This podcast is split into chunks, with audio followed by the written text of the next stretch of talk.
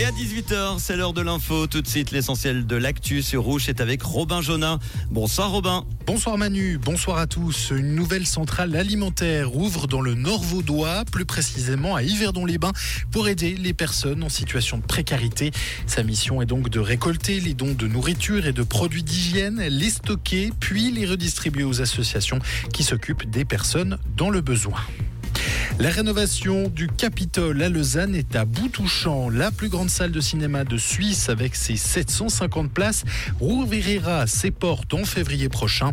Au-delà de cette mythique salle, cette nouvelle maison du cinéma accueillera un second lieu de projection, un café ou encore une boutique. La ville de Genève voudrait aider le CICR. Le conseil administratif de la ville veut ainsi verser une contribution extraordinaire de 4 millions de francs au comité international de la Croix-Rouge qui fait face actuellement à des difficultés financières.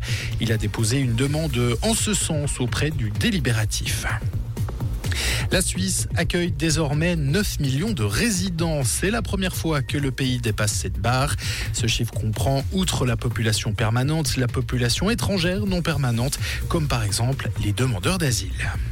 Et puis à l'étranger, Charles III est à Paris. Le roi britannique a entamé aujourd'hui sa première visite d'État qui doit durer trois jours, donc en France. Une visite qui doit célébrer la relance de l'amitié franco-britannique après les turbulences du Brexit. Pour rappel, ce déplacement était originellement prévu en mars dernier, mais fut annulé à la dernière minute sur fond de violentes manifestations contre la réforme des retraites. Merci Robin. Retour de l'info tout à l'heure à 19h sur Rouge. Comprendre ce qui se passe en Suisse romande et dans le monde, c'est aussi Rouge. Rouge on a eu encore une après-midi bien ensoleillée, malgré des averses qui sont possibles en montagne et des nuages qui sont bien présents encore en vallée. Les températures actuelles tournent aux alentours des 20-21 degrés à Blonay, Vitebeuf, Mérin et Étoile. Demain, ce sera encore assez ensoleillé avec des voiles nuageux parfois denses. Ça va se gâter en fin d'après-midi par contre avec l'arrivée d'une forte perturbation, du vent et de la pluie qui seront au programme. Météo Suisse a émis une alerte de degré 2 pour fortes précipitations sur le sud du Jura, à l'ouest lémanique, les préalpes et le Chablais.